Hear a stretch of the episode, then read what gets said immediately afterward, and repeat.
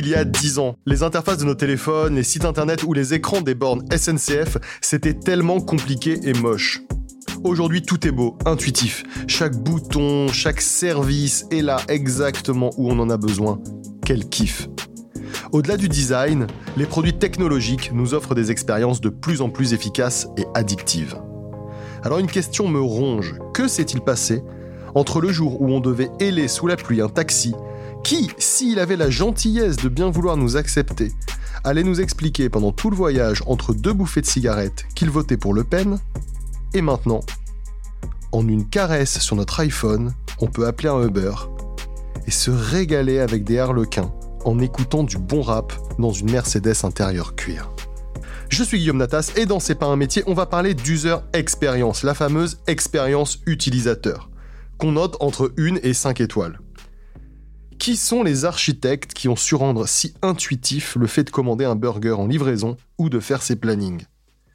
Je suis avec Benoît, notre expert des métiers, de la formation et de l'orientation. Salut Benoît. Salut Guillaume. Et aujourd'hui, pour nous parler d'user experience, Olivier Mocadem, fondateur de Fast and Fresh, une agence d'UX dans laquelle tu mêles, Olivier, ton expérience de psychologie avec ta spécialité dans l'user experience. Tu es aussi à la tête du master d'UX de l'école Sornas. Est-ce que j'ai oublié quelque chose? Euh, Bonjour Guillaume. Euh, on est plus aujourd'hui une, agence de stratégie qu'une agence d'UX. On fait de l'UX et c'est une partie de ce qu'on fait, mais en fait on fait beaucoup de, stratégie, on fait aussi beaucoup de psychologie. Moi à l'origine je suis psychologue. L'idée, c'est que à l'agence, on a trois parties. Une, un département avec des psychologues qui fait de la recherche utilisateur. Le but est de comprendre le comportement des utilisateurs. Une partie de stratégie où l'idée c'est de convertir cette recherche, c'est-à-dire une fois qu'on a compris ce dont les gens avaient besoin, c'est de convertir cette recherche en, en innovation, en service. Et une partie du X où véritablement là on design les services, on design les produits. Donc l'UX aujourd'hui est une partie de ce qu'on fait. Donc si je comprends bien, toi tu as un processus qui permet à partir d'un besoin de développer jusqu'au rendu de ce que l'utilisateur va utiliser euh, une méthode et un, et un, produit. Exactement. Et donc ça commence par la psychologie. Oui. Est-ce que c'est comme ça partout ou est-ce que c'est une spécialité que vous avez? Non, c'est une, une, spécialité qu'on a, ça se développe de plus en plus. C'est-à-dire moi, les, les élèves que je peux avoir euh, qui viennent de psychologie ou euh, même dans d'autres facs avec lesquels je peux, je peux collaborer, les UX ou les, les user researchers sont de plus en plus des, des psychologues. Mais le, le paradoxe, c'était, c'était comme ça à l'origine. C'est-à-dire à l'origine, quand tu étais ergonome, normalement, tu venais de la psychologie. Tu venais de la psychologie cognitive, de la psychologie sociale, et derrière, tu faisais ergonomie. L'ergonomie, c'était une spécialité euh, de la psychologie. Exactement comme quand tu es médecin, tu peux te spécialiser en cardio, en pneumo, tu vois, tu étais psychologue, euh, où tu venais des sciences humaines, et ensuite tu te spécialisais euh, dans différentes disciplines, dont l'ergo. L'ergo était une des, une des spécialités dans lesquelles tu pouvais, te, tu, tu pouvais aller. Euh, ça s'est perdu à un moment donné, et là ça revient, c'est-à-dire de plus en plus, bah, quand tu es user researcher, c'est des psychologues qui, euh, qui le font, et il y a de plus en plus d'UX maintenant qui viennent des, qui, qui viennent des sciences humaines. Pourquoi c'est revenu? Euh, Ça s'est perdu à un moment donné parce que euh, c'était des, c'était souvent des écoles de graphisme qui formaient les, les UX, et du coup les UX étaient d'abord des UI ou des UX, c'était des, souvent des graphistes ou des gens qui venaient aussi du marketing. Ça s'est perdu parce que tout simplement le, les gens n'avaient pas forcément d'appétence. Déjà pour les sciences humaines, il fallait, si tu veux, c'était des écoles privées euh, qui formaient les UX, donc c'était pas la fac, donc c'était pas des sciences humaines, tu vois. Les, les écoles privées souvent ont pas de master ou ont pas de filière de sciences humaines. Aujourd'hui, je crois qu'il y a que l'école multimédia qui récupère des psychologues, tu vois, après leur parcours et qui les forme en UX mais euh, ça c'est c'était pas quelque chose de naturel. La majorité des écoles privées n'avaient pas de filière en n'étaient pas connectés à des filières en psychologie. Reprenons un petit peu la, la base du besoin. Aujourd'hui, mmh. qui a besoin d'user experience J'en ai un petit peu parlé mmh. dans mon intro. Moi, j'ai notamment parlé des applications mobiles qui sont aujourd'hui au cœur de l'user experience de la plupart des utilisateurs. On sait que l'utilisation des mobiles est de plus en plus en plus euh, importante sur, oui. le, sur le marché. Est-ce que c'est l'essor des applications qui a généré ce très gros besoin de personnes de votre spécialité? Non, euh, il y a deux, deux choses à comprendre. D'abord, c'est une vision post-70, post-70, post-80 de croire que l'UX c'est quelque chose de digital. Euh, moi j'avais des profs qui travaillaient sur de l'ergonomie ou ce qu'on n'appelait pas encore de l'UX mais qui en était et qui travaillaient pour des aéroports, qui travaillaient pour des process industriels, qui travaillaient pour de grandes entreprises. Donc l'idée que l'UX s'est développé, tu vois, euh, après, euh, par le digital ou au moment du digital, c'est faux. Euh, ça existait bien avant. Tu as par exemple des gens comme Raymond Levy. Je sais pas si vous le connaissez, le designer Raymond Levy, qui est un des plus un français en plus, un des plus grands. Il est devenu l'un des plus grands designers américains, qui a écrit un, un livre très très marrant qui s'appelle La laideur se vend mal, qui parle déjà dès les années 30, 40 d'expérience utilisateur. Ça s'appelle pas comme ça, mais ça préexiste. L'autre chose, c'est que ce qui, ce qui propage l'expérience utilisateur, ce qui fait que l'ergonomie, à un moment donné, est en déclin et l'expérience utilisateur euh, arrive, c'est l'augmentation de la concurrence, c'est la mondialisation. C'est-à-dire, tu as, euh, tout, si tu veux, dans les années 80, tu es sur des marchés encore nationaux. Tu vois, quand on est jeune, euh, on est sur des marchés qui sont des marchés, des petits marchés, des marchés nationaux. T'achètes du français, t'achètes de l'européen. Puis ça change au fur et à mesure. Tu te retrouves par exemple euh, euh, début des années 2000 où le premier vendeur de voitures aux États-Unis, c'est plus Ford, c'est plus euh, General Motors, c'est Toyota. le premier vendeur d'électronique, c'est Sony. Ça augmente encore plus avec Internet, où tu te retrouves avec des boutiques ouvertes 24-24, 7 jours sur 7. Donc tu as une pression concurrentielle extrêmement importante. une digitalisation aussi, c'est vrai. Mais c'est pas la digitalisation le, cœur de la machine, c'est la mondialisation et c'est la, la compétition. Donc tu te retrouves avec des marques, si tu veux, qui ne sont plus sur un marché concurrentiel où il y a trois acteurs, mais il y en a 500, 6000, 70 000. Et du coup, l'UX sert à créer une expérience euh, utilisateur pour garder le lien avec les usagers. Parce que quand tu es dans un système... Regarde aujourd'hui, quand tu as Doctolib, il y a 15 euh, ans, 20 ans, euh, un docteur, c'était un docteur de famille, tu le gardais. Des fois, il te faisait chier, mais tu le gardais. Aujourd'hui, tu changes de docteur comme tu changes de boulangerie, comme tu sais un produit remplaçable aujourd'hui, un docteur avec, avec Doctolib. Le but, si tu veux, c'est de garder le contact avec les usagers. Sur un marché où il y a énormément de concurrence, les usagers te zappent très vite. Si tu n'as pas d'expérience utilisateur, si tu n'es pas sympathique et que ton produit n'est pas de bonne qualité, les gens te zappent, point à la ligne. Alors, est-ce que tu peux nous donner, toi, ta définition, qui du coup sera la bonne définition de ce qu'est l'user expérience? Alors, je ne sais pas si c'est la bonne définition, c'est la mienne, c'est aussi celle de l'agence parce qu'on travaille dessus. Euh, si tu veux, on peut la comprendre par contraste. Euh, l'ergonomie, c'est aller d'un point A à un point B. C'est-à-dire, à un moment donné, c'est arriver à faire quelque chose. Par exemple, euh, tu prends ta bouteille d'eau, tu l'ouvres, c'est ergonomique. Tu arrives à l'ouvrir correctement, tu, tu galères pas à ouvrir ta bouteille d'eau, c'est de l'ergonomie. L'expérience utilisateur, c'est tout le service que tu vas avoir autour. Tu peux le prendre, par exemple, euh, on, va prendre Darty. On va prendre un exemple simple, on va prendre Darty. L'ergonomie chez Darty, c'est le fait qu'à un moment donné, tu arrives sur leur site web, tu es capable de trouver un produit, tu es capable de le commander, tu es capable de le mettre au panier, et à un moment donné, tu es capable d'utiliser la machine à laver. C'est de l'utilisabilité. C'est euh, efficace, tu y arrives l'expérience utilisateur, ça va être la couche de service que tu as autour et qui fait que tu vas préférer aller chez Darty plutôt que d'aller chez un concurrent parce qu'ils ont été suffisamment malins pour pas te proposer des plages par exemple de livraison qui sont 9h, euh, 18h, mais que tu peux choisir ton créneau de livraison. Donc tu as d'un côté l'ergonomie, c'est l'efficacité, c'est-à-dire tu arrives par exemple à naviguer sur leur site, à commander une machine à laver, ça c'est de l'ergonomie, c'est pratique, c'est efficace. L'UX c'est de la relation de marque, en fait c'est de la, c'est du contact client, c'est de la relation client. C'est si tu dois choisir entre eux et les autres, tu vas aller chez eux parce qu'ils ont proposé un service de livraison qui était un peu plus malin et un peu plus confortable que les autres. On peut prendre notre exemple, c'est, euh, euh, mettons, euh, tu es, es à Madrid t'es pas en France, tu fais du tourisme, tu viens de casser ton téléphone portable, tu as deux possibilités. Soit tu es euh, chez une grande marque de, téléphone mobile, tu as un grand opérateur français, et dans ce cas-là, tu vas avoir un processus extrêmement long pour euh, changer ton téléphone mobile. Il va falloir que tu ailles déposer plainte, va falloir que tu fournisses les papiers, il va falloir que tu envoies ton téléphone mobile, il faut qu'il revienne. Ça, c'est pas de l'expérience utilisateur.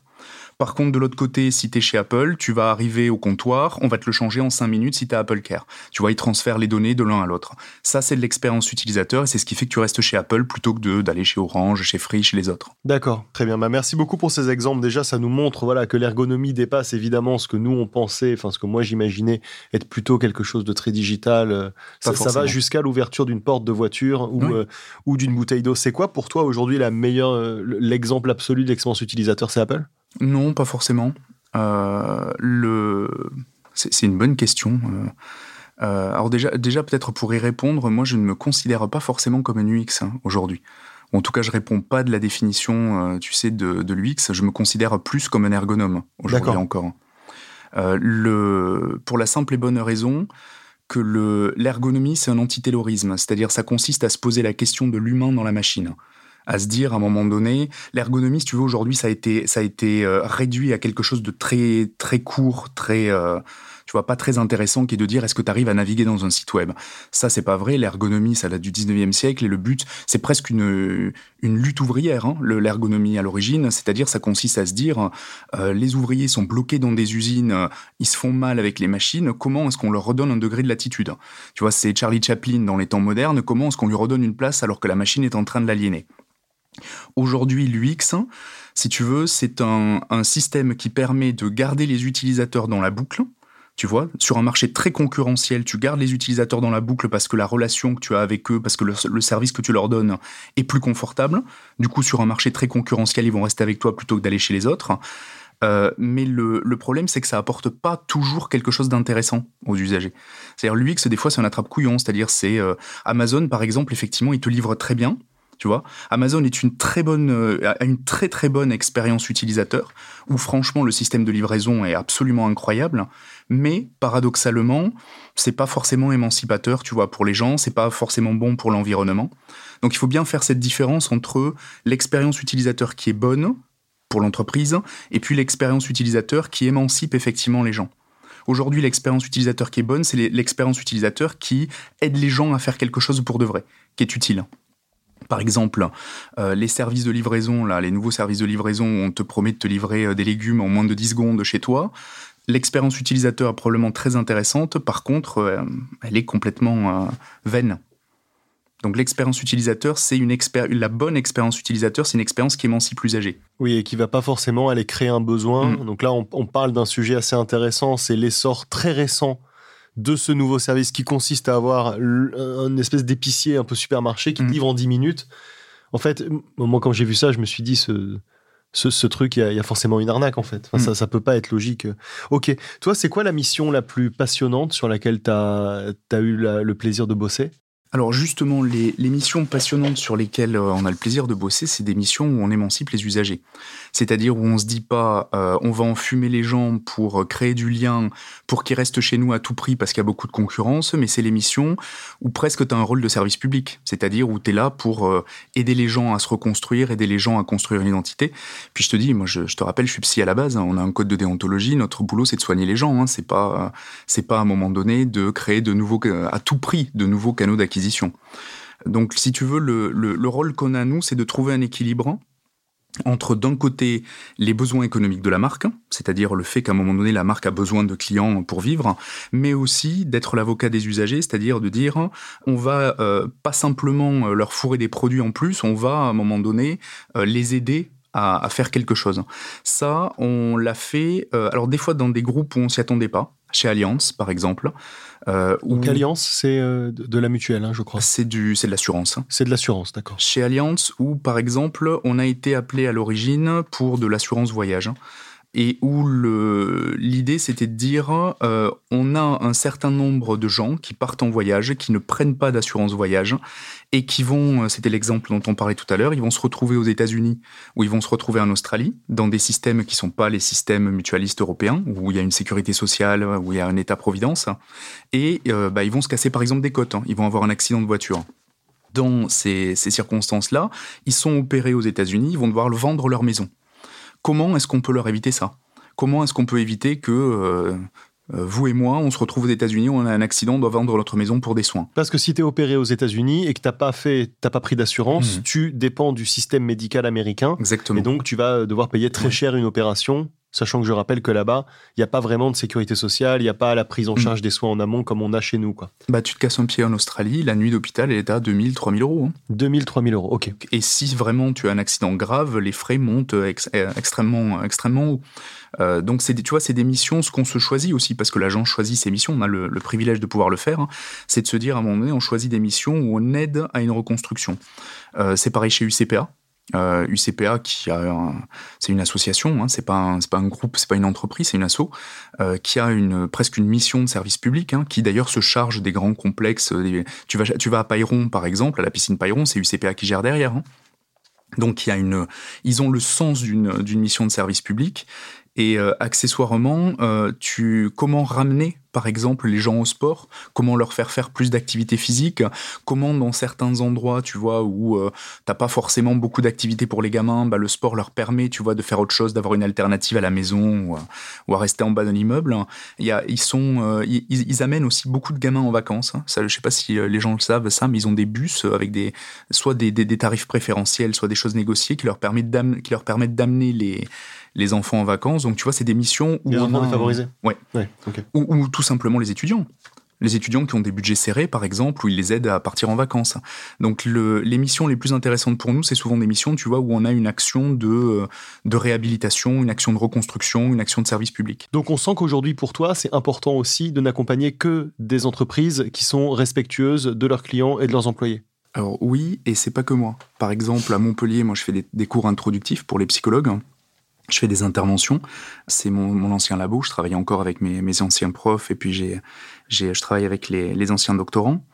Quand euh, en, début d'année, je les ai en licence ou en maîtrise euh, sur de la gestion de projet, sur le métier du psychologue. Tu sais, c'est quoi le métier du psychologue en entreprise? Il y a un exercice que je fais régulièrement, c'est je les fais monter sur l'estrade. J'en prends plusieurs. Sinon, tu sais, tu as cette séparation, là, ce quatrième mur entre euh, toi qui est euh, en position magistrale et puis eux dans l'amphi qui se cachent. Je l'ai fait euh, monter plusieurs sur le sur l'estrade, sur le, la partie euh, où tu, où tu enseignes. Et puis, euh, je leur pose une question simple. Généralement, j'en prends. Il y a quatre disciplines en psycho. Il y a des cognitivistes, des sociaux, il y a des cliniciens, il y a des développementaux qui s'occupent des enfants. Et je leur pose une question simple qui est pourquoi vous êtes venu en sciences humaines? Pourquoi vous êtes venu en psycho? Euh, La réponse systématique de tous ces gamins, c'est ce qui fait l'originalité d'ailleurs des psychos ou des sciences humaines par rapport à d'autres euh, écoles, hein, c'est qu'ils te répondent tous bah, pour aider les gens évidemment. Tu vois, euh, donc c'est pas simplement moi qui suis militant, c'est qu'on vient d'une filière qui est une filière de sciences humaines qui a deux caractéristiques s'occuper des gens, soigner, et être subversive parce qu'on pose des questions, on reformule des problèmes, euh, des fois euh, de façon plus large ou de façon euh, plus plus incisive, tu vois, grâce aux sciences humaines. Donc c'est pas que moi, c'est en fait en général les gens qui viennent des sciences humaines posent les questions comme ça. Et l'UCPA, tu les as accompagnés dans dans quel besoin Alors l'UCPA, euh, ils ont des complexes sportifs en délégation. C'est-à-dire, par exemple, la piscine Payron à Paris, c'est eux qui gèrent, parce que les mairies euh, dépensaient beaucoup de temps, beaucoup d'argent, c'était beaucoup de problèmes à gérer, et c'était pas forcément leur spécialité, donc elles délèguent la gestion des complexes sportifs à un tiers, qui est dans ce cas-là l'UCPA. Il y a des appels d'offres, et euh, l'UCPA, je crois, à la patinoire aussi, je crois que c'est Sergi. Ils ont des, des, grands complexes, comme ça, ils ont le vélodrome, ils ont la patinoire, ils ont des piscines. L'idée, c'est que euh, il y, a, deux raisons. Euh, la première, c'est que c'est très difficile d'aller au sport. C'est-à-dire, euh, la majorité des gens t'expliquent que, en fait, ils voulaient aller au sport ce soir et puis ils ont pris la voiture pour rentrer à la maison. Ils sont passés devant la salle de sport, il n'y avait pas de place sur le parking. Quel dommage et ils sont allés à la maison. Donc, aller au sport, c'est extrêmement compliqué. Donc la première question, c'était comment est-ce qu'on peut aider les gens à aller vraiment faire du sport, à avoir une routine régulière et pas juste à prendre un abonnement en janvier, à ne pas y aller jusqu'en mars et puis après laisser courir l'abonnement et le laisser mourir? Euh, la seconde question, c'était l'innovation sur les centres, les complexes sportifs, c'est-à-dire euh, faire un complexe sportif, tu vois, comme on le faisait dans les années 60, 70, ça fait plus sens aujourd'hui. Euh, Est-ce que tu fais un énorme bâtiment, tu vois, où il y a une piste d'athlée et puis c'est tout? Tu refais le stade de Charletti? Ou est-ce que à un moment donné, tu fais quelque chose d'autre? C'est quoi aujourd'hui les nouvelles pratiques de sport et comment tu peux les accompagner? Qu'est-ce que ça a été, du coup, ta méthode et, et le cheminement de tout ça pour répondre aux problèmes de l'UCPA Alors, on, est, on a fait deux choses. On est allé voir les directeurs de centre c'est la première chose parce que généralement les gens qui ont le plus d'informations et qui sont les plus pertinents sont les gens qui sont sur le terrain. Je sais pas, tu travailles chez Dior par exemple. Euh, les gens qui ont le plus d'informations chez Dior, c'est les vendeuses, hein. c'est elles qui sont euh, au, contact des clients. Donc on est allé voir les directeurs de centre et les gens, le personnel qui travaille dans les centres. Euh, on est allé voir évidemment les utilisateurs où on a récupéré énormément d'informations sur euh, justement aujourd'hui ce qui est problématique, pourquoi ils vont pas au sport, pourquoi ils vont plus dans ces grands ensembles, pourquoi est-ce que euh, ils font aujourd'hui du sport différemment? Et puis le, en plus là, ça c'était avant Covid. Le Covid a aussi changé beaucoup de choses parce que bah, les gens font de plus en plus de sport à la maison.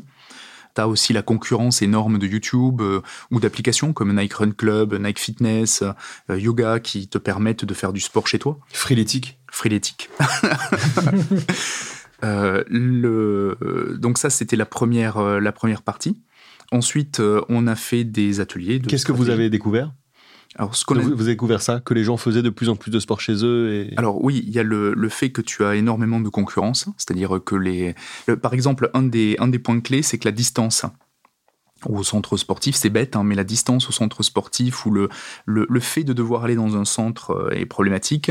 Le fait aussi que tu aies des, des gens en déshérence, c'est-à-dire par exemple, tu arrives, euh, arrives dans une salle de sport, T'arrives dans une salle de muscu, tu as des gros balaises qui euh, mesurent 1m90, 100 kg de muscles, tu sais, qui sont constamment euh, sur les machines, qui passent leur vie en salle de sport. Toi, t'arrives sur, euh, on va dire, un plateau qui est très territorial, en fait. Hein. Comment est-ce qu'en tant que novice, tu rentres là-dedans? Comment est-ce qu'en tant que novice, t'arrives à, faire une, à te faire une place, à prendre des habitudes, à ne pas te faire mal aussi? Parce que la majorité des gens fait, par exemple, de la musculation, mais ne sait absolument pas ce qu'ils ce savent absolument pas ce qu'ils font. Donc il y, a, différents domaines comme ça qui ont été explorés. Il y a la relation à comment j'y vais euh, dans le complexe sportif, ce que ça compte. Par exemple, on sait que, euh, euh, admettons, vous organisez une soirée. On sait que si les gens n'arrivent pas à, se figurer exactement où ça se trouve, quel métro on prend, comment on y va, en fait, ils y vont pas. Ça, c'est un des premiers, un des premiers éléments. La seconde chose, c'est la territorialité, c'est-à-dire les, ces plateaux c'est en fait des, Il y a une concurrence pour les machines, il y a une concurrence. Il y a une question aussi de, niveau. C'est-à-dire, encore une fois, je ne suis pas formé. Par exemple, toi et moi, on va aller faire du cardio sur une machine. La réalité, c'est qu'on prend un programme au hasard, on ne sait absolument pas ce qu'on fait. Puis c'est chiant, tout simplement. C'est la quatrième, la quatrième dimension, c'est que c'est euh, c'est profondément ennuyeux. Donc on est quand même tous les deux plutôt balèzes, mais je comprends l'exemple. Ensuite, donc, comment tu as répondu à, ce, à cette problématique? Alors, on a identifié un certain nombre de points clés euh, de points qui étaient les plus intéressants et on s'est questionné sur la façon dont on allait le rejouer dans le centre. Par exemple, il y a un des points euh, qui est assez amusant, c'est qu'il n'y a, y a plus de sens en fait au sport. C'est-à-dire euh, le, les gens ne savent même plus pourquoi ils y vont. tu as, si tu veux, quelques hardcore gamers qui vont à la muscu parce que c'est toute leur vie et que si jamais ils perdent 3 cm, tu sais, au niveau des cuisses, ils, vont, ils vont mourir. Euh, ou qui euh, vont au sport parce que euh, voilà c'est encore une fois c'est toute l'apparence oui, c'est les passionnés les passionnés de d'haltérophilie et de, de, gros muscles alors il y a il y a les passionnés qui sont des vrais techniciens qui vont être par exemple coachs qui sont des vrais connaisseurs des vrais techniciens et puis il y a aussi les gens pour qui c'est uniquement de l'image il y a deux types de population là-dessus. Mais eux, ils représentent, c'est une tête d'épingle, la majorité des gens. C'est pas eux la cible, au final. C'est eux qui vont occuper la salle le plus longtemps, mais paradoxalement, c'est pas. C'est le problème euh, Xbox versus Nintendo. Tu as des hardcore gamers, mais ça représente pas la majorité du marché. La majorité du marché, c'est les casual gamers. Et donc, comment tu as fait pour faire venir les, casual gamers à la salle de sport? Alors, un des éléments, il y avait tout ce que je t'ai raconté, par exemple, sur la territorialité, mais un des éléments, c'est qu'en fait, les gens ne comprennent pas pourquoi ils font du sport. Il n'y a pas de sens, en fait. C'est-à-dire, tu fais de la muscu, mais pourquoi, comment, où est-ce que tu vas, qu'est-ce que tu vas, qu'est-ce que tu vas obtenir à la fin, pourquoi même tu le fais? Il y a une perte de sens complète et le fait de remettre du sens dans un certain nombre d'activités, par exemple, je sais pas, de transformer le, les, cours de tennis en, euh, de, rappeler qu'à un moment donné, par exemple, une compétition de, tennis est en fait un duel, tu vois, de rappeler à un moment donné, de recontextualiser un certain nombre de choses. Euh, un exemple simple, euh, tu prends les gens qui font de la varapin, de l'escalade, tu sais, en salle, qui euh, ne, se rappelle même plus qu'en fait, l'objectif final, c'est d'aller en montagne et d'en faire pour de vrai, et que euh, c'est normalement l'escalade, c'est euh, dehors, dans le froid. Tu vois, il y a une déconnexion complète entre les pratiques sportives qui sont devenues totalement artificielles en milieu urbain, et puis la pratique réelle outdoor, tu vois, qui est... qui a une toute autre dimension. Donc toi, tu as réussi à ramener ce lien-là et donc à, leur donner un, objectif. Alors une des questions, c'était justement comment est-ce que tu remets de la vie dans le centre, dans le complexe sportif, c'est-à-dire c'est pas juste un complexe sportif, encore une fois le stade Charletti où tu vas courir et tu t'en vas, c'est pas un distributeur automatique, comment tu recrées de la vie là-dedans? Et puis l'une des secondes questions, c'est comment tu recrées du sens? C'est-à-dire dans ces pratiques, tu les inclus dans un ensemble plus vaste où, euh, où ça fait sens. Ok, et eh ben écoute, merci beaucoup. Euh, très intéressant. Moi, ça m'a beaucoup aidé à, à comprendre en fait l'ampleur de, ton travail. Je vais laisser la parole maintenant à Benoît qui va euh, peut-être sûrement te questionner un petit peu sur les formations et euh, sur le chemin à parcourir pour arriver euh, aujourd'hui là où, tu es. Avant ça, j'avais une petite question, et Guillaume l'a souligné tout à l'heure. Pour moi, tu représentes un peu le côté lumineux de la force dans le monde de, de l'UX, mais il y a aussi un, côté obscur je pense au neuromarketing, mais je pense aussi simplement à utiliser les, les, mêmes techniques que tu as, mais simplement pour vendre plus, pour amener des services qui finalement sont vides de sens, mais font vendre plus. Est-ce que tu peux nous en parler un peu? Alors déjà, le neuromarketing, étymologiquement, ça ne veut rien dire. C'est-à-dire, c'est du marketing de quoi? De tes neurones, de, tu vois, tu t'adresses à quoi? À la couche neuro, enfin, c'est, c'est, c'est de la, le, bon terme, ça serait du, de la psy, du psychomarketing, pas du neuromarketing. La, la seconde chose, c'est que euh, on va prendre euh, un exemple simple. Imagine que Guillaume est une petite amie, par exemple, qu'il aime beaucoup, à tel point qu'elle l'a enfermé à la cave, enchaîné au radiateur, et qu'elle lui a mis un pistolet sur la tempe en lui disant Est-ce que tu m'aimes? Je pense que le premier réflexe de oui, Guillaume. Oui, je t'aime. je pense que le premier réflexe de Guillaume, à un moment donné, ça va être d'essayer de, ronger sa chaîne et de se barrer par le vasistas pour, euh, pour faire autre chose. Aujourd'hui, les marques qui font du neuromarketing sont des marques qui sont mauvaises, en, et je le, souligne, mauvaises en termes de commercial. C'est-à-dire, euh, euh, tous les bons commerciaux, d'ailleurs, te diront la même chose que moi. Tu peux pas mettre un pistolet sur la tempe des gens, t'attendre à créer une relation pérenne et te dire qu'ils vont revenir. Euh, le neuromarketing, c'est ça. C'est-à-dire, à un moment donné, tu fais les poches des gens, tu les arnaques avec des, des, astuces volées à la psychologie, de, des astuces de bas étage volées à la psychologie, et tu te dis que tu prends les gens pour des cons et qu'ils vont quand même revenir après. C'est-à-dire, euh, une fois qu'ils s'en seront aperçus, ils vont quand même revenir. Évidemment que non.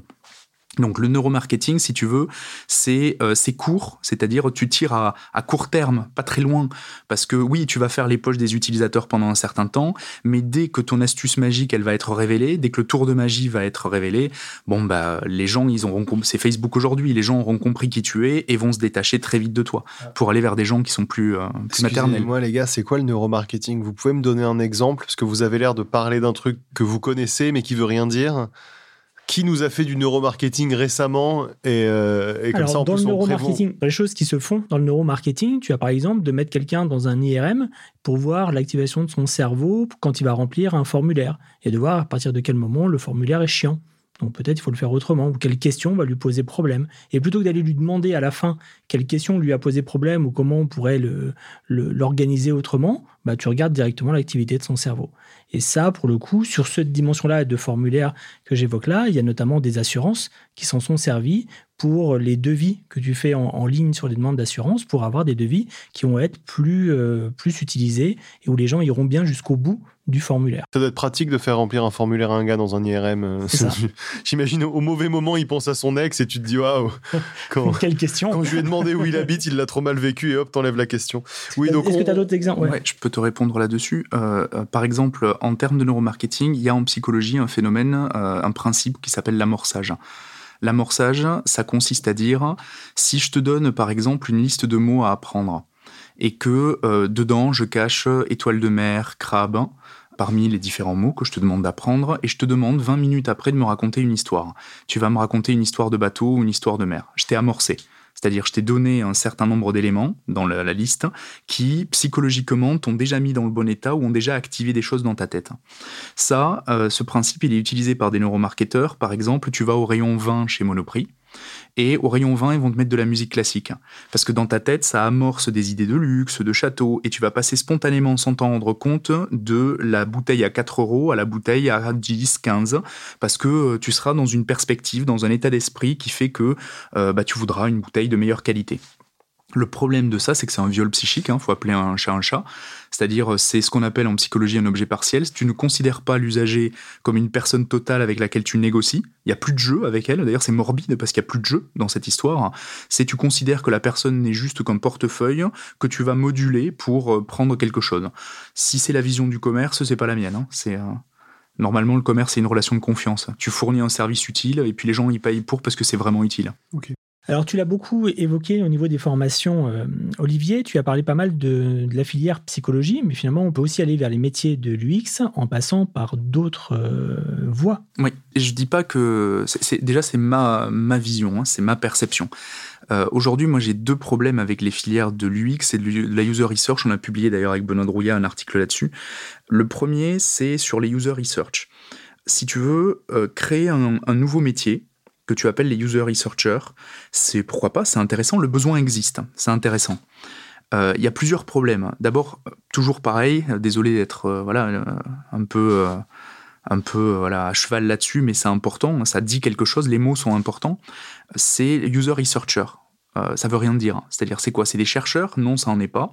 Euh, il y, a une ambiguïté là-dessus. Est-ce que ça veut dire rechercher les utilisateurs ou rechercher des choses sur les utilisateurs? Dans ce cas-là, euh, n'importe qui peut le faire. Et puis, je vois aujourd'hui beaucoup de gens qui se s'estampillent user researcher, qui font, qui, prétendent faire des sciences humaines, hein, comprendre les usagers, ils ont fait trois tests utilisateurs. N'importe lequel de mes étudiants de première année à Montpellier se marre en voyant les erreurs de débutants qu'ils font. C'est-à-dire, euh, c'est euh, comme confier, si tu veux, ton opération cardiaque à un boucher. Donc, euh, c'est problématique parce qu'en fait, ils font des bêtises. Et pour l'entreprise, c'est problématique parce qu'une entreprise qui va engager un user researcher en se disant, il a les bonnes infos, alors qu'en fait, il fait n'importe quoi parce qu'il n'a pas la bonne formation, c'est problématique. Sauf que comme c'est de la psycho, comme c'est dans l'entreprise, ça passe à l'as. Ça serait de la médecine, on pousserait les cris d'orfraie, mais là, comme c'est on s'en fout un peu. Sur les UX, aujourd'hui, le problème des UX, si tu veux, c'est pour ça que moi, par exemple, chez Sornas, je, lutte contre ça. Chez IFA aussi, à, l'école de mode, euh, on les forme différemment. C'est de, dire, euh, il y a beaucoup d'écoles aujourd'hui qui élèvent les UX, j'entends les étudiants, comme des poulets en batterie.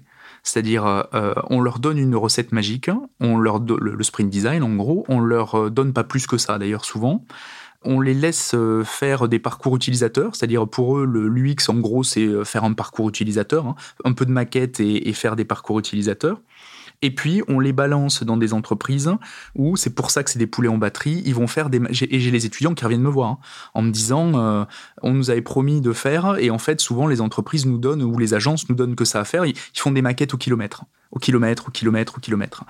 Ça, c'est une vision qui est extrêmement pauvre de l'UX, extrêmement mercantile.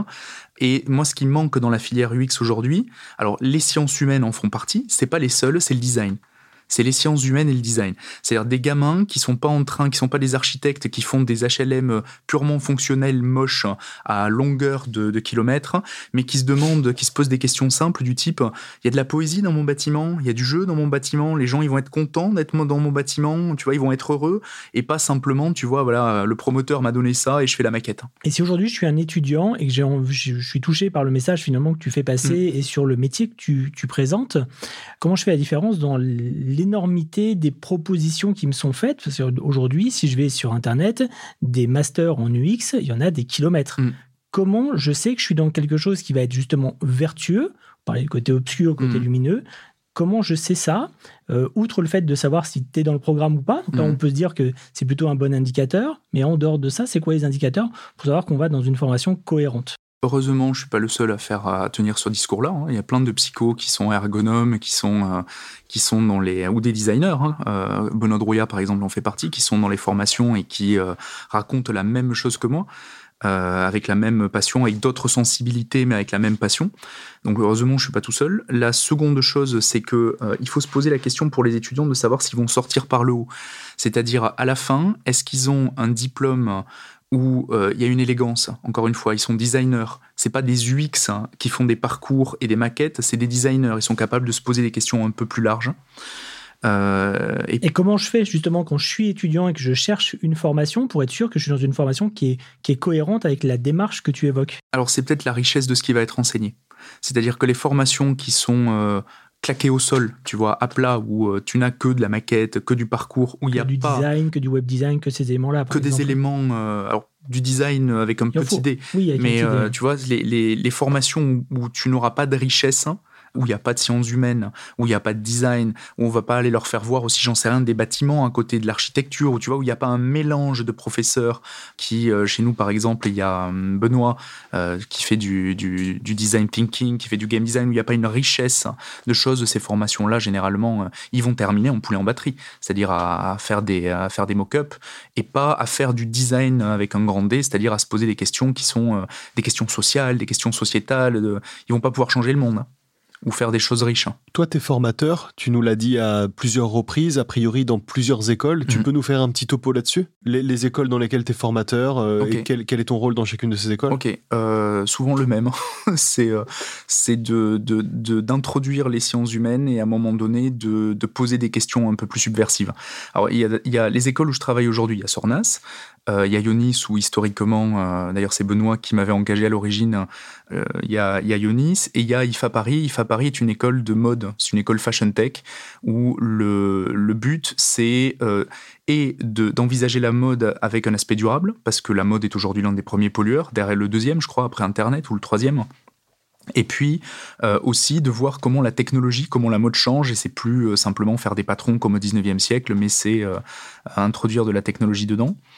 Et mon rôle dans, dans chacune de ces écoles, c'est un, de les sensibiliser aux sciences humaines. Deux, c'est un parti pris qui en sociologie s'appelle l'école de Chicago.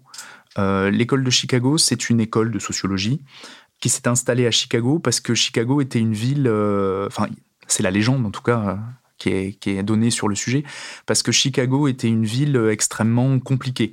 Il y avait euh, il y a des incendies, du banditisme, des vagues d'immigration, euh, des crashs industriels.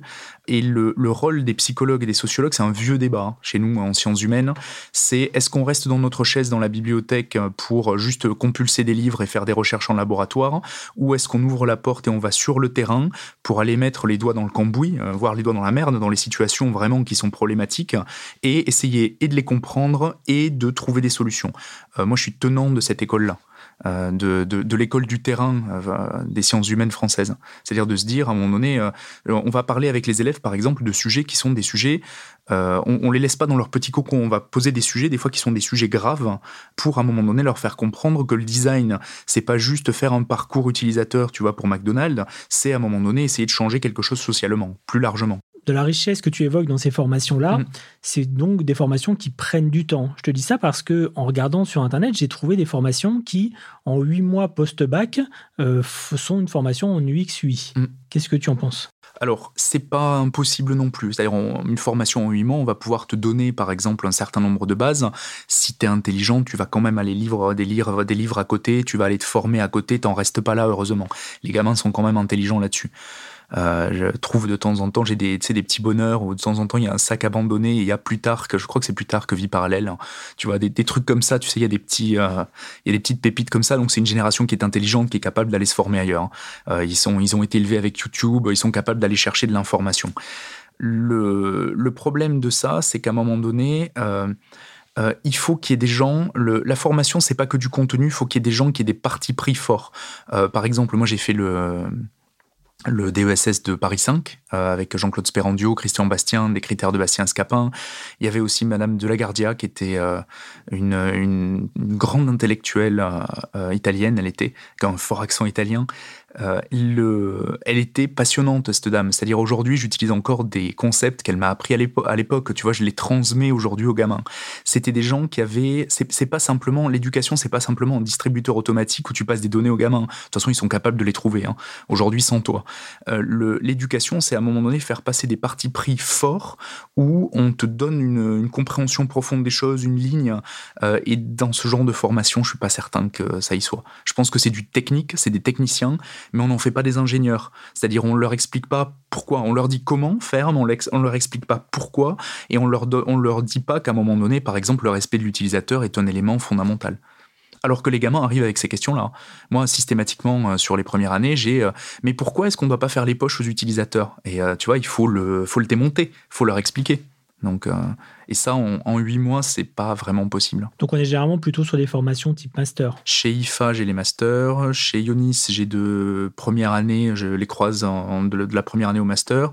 Euh, et chez Sorna, j'ai les masters. Tu parles de toute cette multitude de formations euh, qui forment pour certaines des poulets en batterie, comme tu l'as dit. Finalement, qu'est-ce que cherchent les entreprises? Est-ce qu'au final, toutes ces formations ne mènent pas à, à des postes sur lesquels les entreprises sont d'accord finalement de recruter des poulets en batterie? Il y a plusieurs réponses à ça. Euh, la, la, première, c'est que euh, je pense que les entreprises françaises maintenant, mis à part peut-être euh, un peu plus vers les PME ou vers les TPE, ou encore le message a besoin d'être d'être expliqué, et encore, hein, et encore, je pense que les grands groupes, ils ont bien compris à quoi ça servait. moi, étant psychologue, tu vois, il y a 20 ans, quand j'arrive sur le marché, les, les gens savaient pas à quoi je servais, pourquoi je venais en entreprise, ils me regardaient genre, qu'est-ce que tu viens faire là? T'es censé avoir des patients, tu vois. Donc aujourd'hui la chose, l'UX a permis de démocratiser quand même beaucoup de choses. Donc je pense que les entreprises, elles sont euh, assez conscientes de ce à quoi ça sert. Il y a des fois des horreurs où euh, les gens cherchent euh, des product owners, slash UX, slash développeurs, slash UI, slash parachutistes, tu vois, mais, mais c'est de plus en plus rare. Les, les DRH ont bien intégré la chose, les grands groupes ont bien intégré la chose. Paradoxalement, les entreprises sont même plus en avance que le marché. C'est-à-dire, elles ont bien compris, elles, que, euh, parce qu'elles sont dans des logiques d'innovation, elles ont bien compris qu'elles avaient besoin de gens euh, plus intelligents, plus stratèges, plus innovants. Et le paradoxe, c'est que aujourd'hui, les gens qui sont conservateurs, souvent, je généralise pas, hein, les gamins sont très intelligents, mais le, les gens sont assez conservateurs ils veulent pas, par exemple, se poser des questions. Moi, j'en pose beaucoup. Hein. Avec Benoît, par exemple, Drouillat, on, pose beaucoup de questions là-dessus. Ils ont du mal à se poser des questions un peu subversives sur leur métier. Et, pourtant, c'est à eux de subvertir l'entreprise. Euh, mon boulot, moi, quand j'arrive dans une entreprise, c'est pas simplement de leur fournir les clés des utilisateurs et puis allez, faites, faites ce que vous voulez. Mon travail, c'est de les subvertir l'entreprise. C'est d'être l'avocat des utilisateurs et de dire à l'entreprise, en fait, vous n'avez pas bien compris ce qu'ils font, vous vous plantez et il va falloir considérer que c'est des gens avec lesquels vous jouez et pas des gens qui sont juste des portefeuilles.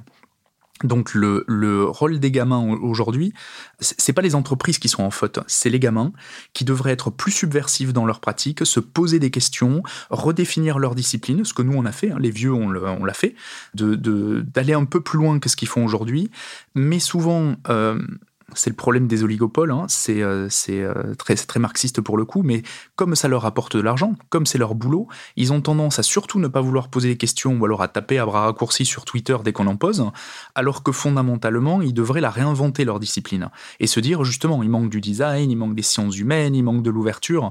Donc paradoxalement, les entreprises, elles, elles attendent ça, mais les gamins aujourd'hui sont assez conservateurs et n'ont pas euh, forcément encore compris qu'ils devaient révolutionner leur propre pratique et enrichir d'ailleurs leur pratique parce qu'on est, on est sur des modèles qui sont un peu des, je vais pas être méchant avec les États-Unis, hein, j'ai vécu, j'adore les États-Unis, mais qui sont un peu des, des, espèces de recettes, euh, tu sais, de soupe euh, à faire en moins de 5 minutes au micro-ondes qui, qui amènent pas très loin, qui sont des, méthodes finalement de problem solving où on prend des, des, des pain points et puis on les résout, à une pratique qui est une pratique beaucoup plus riche, qui est l'ancienne pratique américaine et qui est la pratique européenne où c'est du vrai design, quoi, où on résout des problèmes sociaux, où on met, il y a une aspiration plus profonde, il y a, et c'est aux gamins de faire leur révolution, c'est pas aux entreprises. Les entreprises, elles, attendent euh, justement euh, quelque chose de supplémentaire.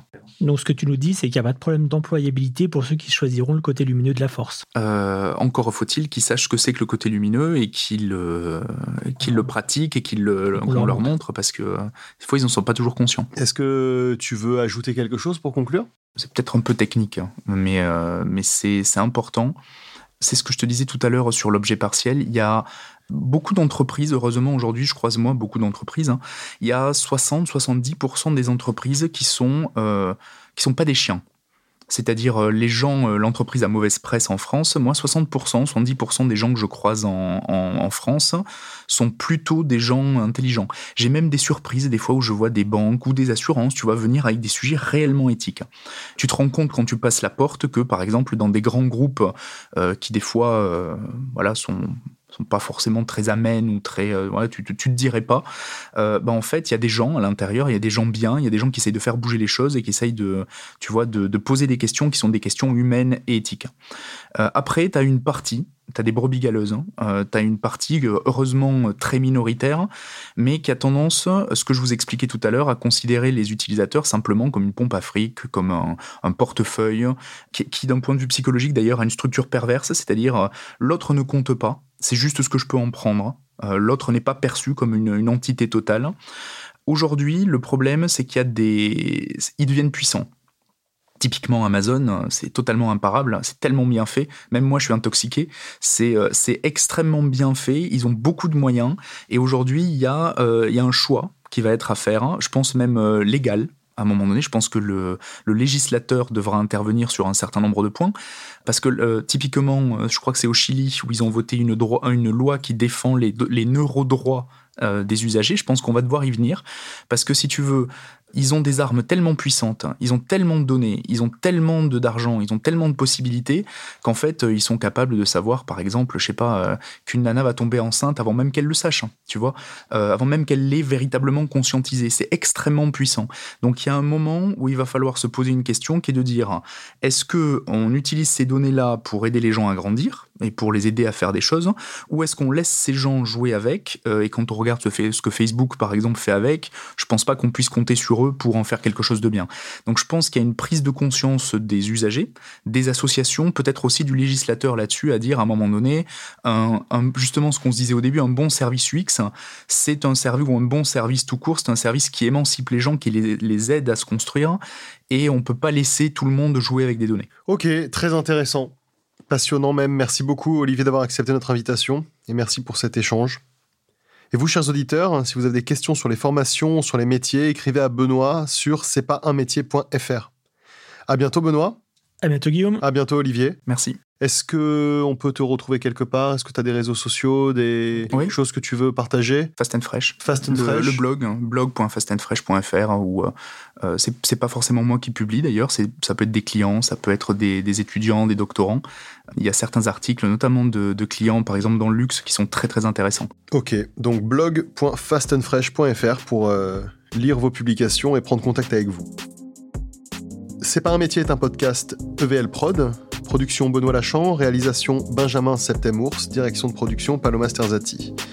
N'oubliez pas que si vous voulez nous aider, la meilleure solution est de nous mettre plein d'étoiles sur votre plateforme de podcast, ce qui nous permettra de remonter au-dessus, j'espère, de certains podcasts de développement personnel qui vous disent comment élever vos gosses là. Allez, ciao